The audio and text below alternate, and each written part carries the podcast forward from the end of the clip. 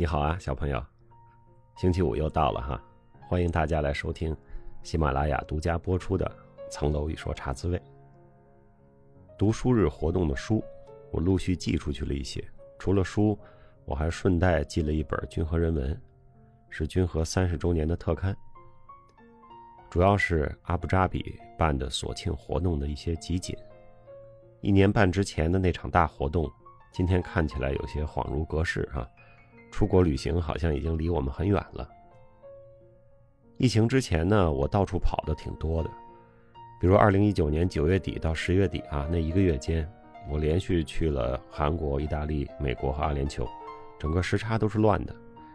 疫情爆发一年半左右了，我也渐渐熟悉了这种不出国的工作节奏。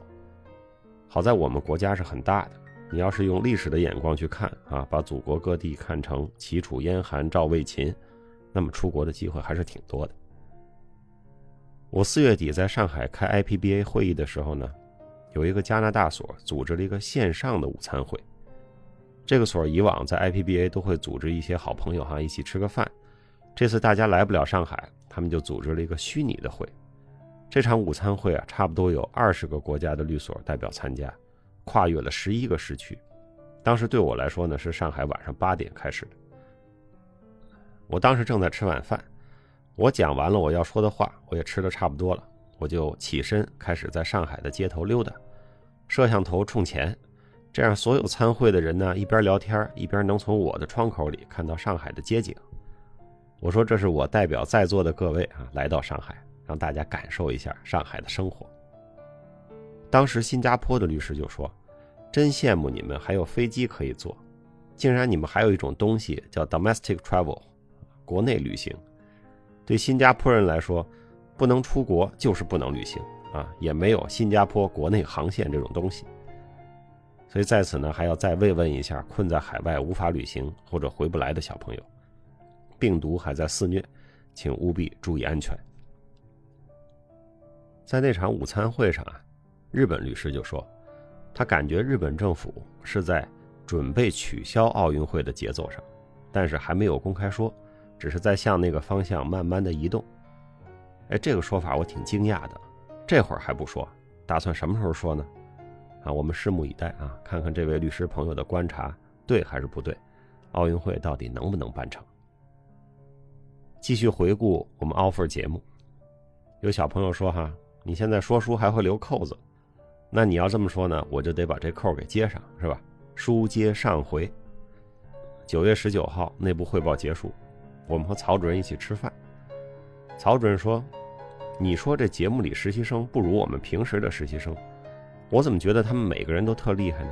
你看看这些学生，汇报的内容就准备了一天多，每个人演讲的都不错呢。”我说：“说他们前面表现的不如平时的实习生啊，可能主要是干扰的因素太多了，毕竟是在拍节目啊。我感觉学生们不是在踏踏实实的实习，有些工作内容呢，也不是实习生应该干的。”所以出了一些情况，但是有一样啊，这十位同学毕竟是节目组挑出来，站在台上的表现力都是很好的，这是他们共同的优点。我们平时的实习生到底有没有 offer 实习生内部汇报的这种水平呢？我们还真不知道，因为我们没有给人家这样的机会去展示。曹主任说，这个节目里的一些环节，我们是不是可以借鉴一下，用到平时的实习里？我感觉这个思路特别好。应该动脑筋想想怎么来借鉴一下。那内部汇报完了，第二天这是开拍以来的第一次休息。我一早起来跑了个步，从陆家嘴向东向北，沿着江跑，跑到了杨浦大桥，然后一路骑车夹着溜达回来。我戏称为“铁人三项”：跑步、骑车加拍照。中午和韩趴还有北京来参加内部汇报拍摄的小伙伴一起吃了一顿螃蟹。螃蟹非常鲜美，就吃撑了，一早晨就白跑了。下午呢，坐着公交到处看看，在太古汇附近见了一个刚从香港回来、隔离十四天之后刚刚释放的朋友。他说：“上海啊，现在有个孤寡老人群，这些人都是自己在上海工作，家属在海外也见不到。你要不要加入这个群啊？”这是一个轻松的星期天。第二天。星期一，九月二十一号，重新回到上海中心，那就不一样了。第一件事就是离职谈话。谈话的过程在节目里，基本是展现出来了。我和小徐、丁辉都聊了聊。这两位同学在面对这个事情的时候呢，展现出了他们不同的性格，但是他们都有非常宝贵的风度和对同事的关心，尤其是关心和他们同组的朱一轩、王颖飞。这两位姑娘哭的也是最伤心的哈。朱一轩跑到洗手间去哭，我听说摄像老师是直接跟着进去拍的，但是感谢玉帝这段没播，只有哭的声音。和办公室的空镜头。关于在 offer 节目里引入淘汰机制呢，玉帝在采访中是这么说的：“他说，团队里的编剧也有提议，说淘汰制会不会太像选秀了？但是淘汰就活生生的存在于我们生活中。我们自己的团队每年都做末位淘汰表，保证百分之十的淘汰率。所以对于 offer 来说，不过是把一年产生的淘汰，在一个月里反映的淋漓尽致。”或者说也可以不叫淘汰制，这属于人员间的正常流动。我自己也挣扎过，这一季观众会不会不愿意接受我们给予的事实？但是最后还是决定往这个方向走，遵循职场的规律。啊，这是玉帝在采访中这么说的。这集播出的时候呢，是二零二零年的十二月九号，正好那天我在上海，喊着张典娜、丁辉、徐泽林、朱一轩一块吃饭。八点的时候啊，节目上线了，他们几个呢就时不时要盯着手机，等候玉帝的指示。实习生们在每集要播的时候啊，都会写一篇微博小作文。这小作文什么时候发，要听玉帝的。玉帝在观测着热度，作文发的时间要配合着热度，有的是当天晚上发，有的是第二天再发，这都挺有讲究的。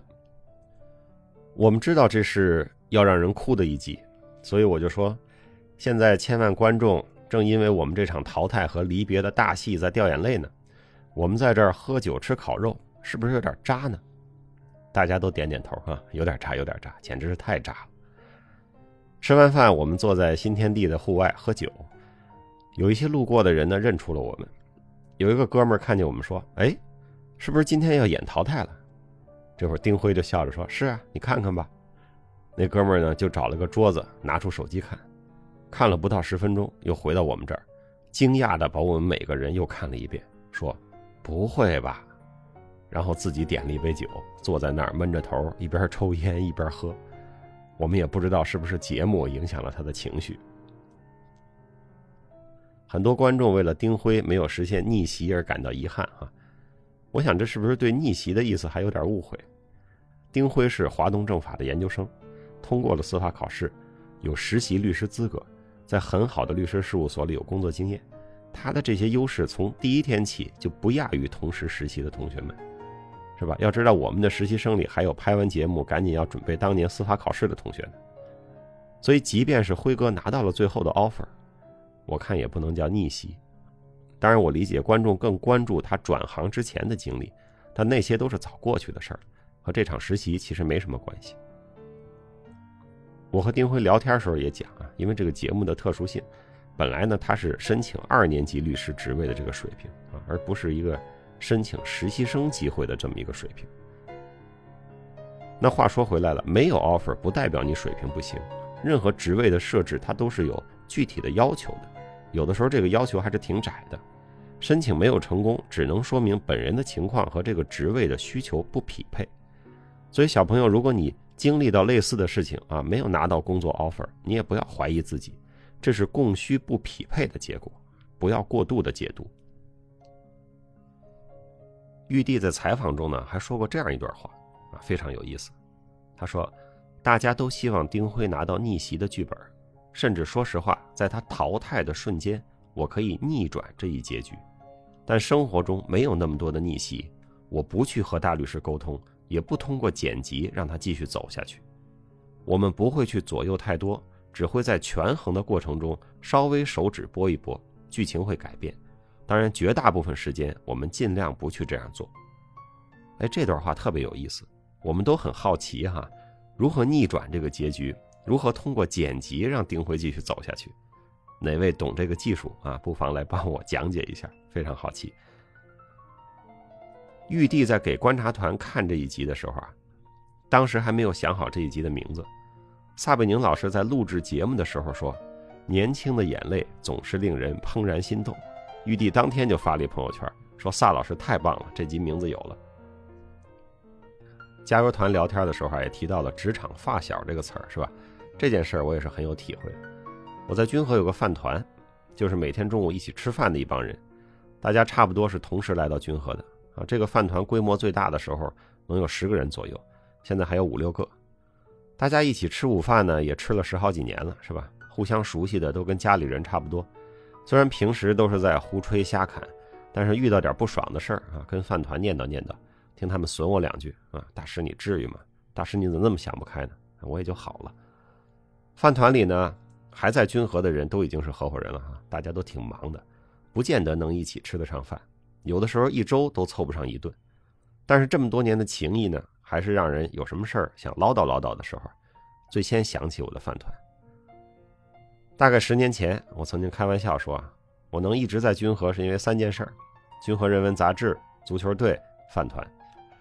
现在杂志出的少了啊，去年因为疫情根本就没出，足球我也踢不动了，只剩下饭团了，所以我的饭团你们可要好好的呀。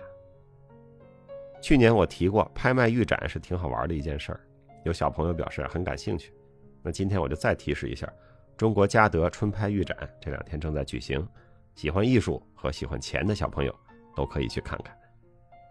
这周先聊到这儿，小朋友你是否有过 offer 落空的经历？你是怎么应对的？你的职场发小是什么样？不妨留言和我分享一下。听书听扣，这会儿再留个扣子。下周该聊到团建了。那场草台班子的演出是怎么凑出来的？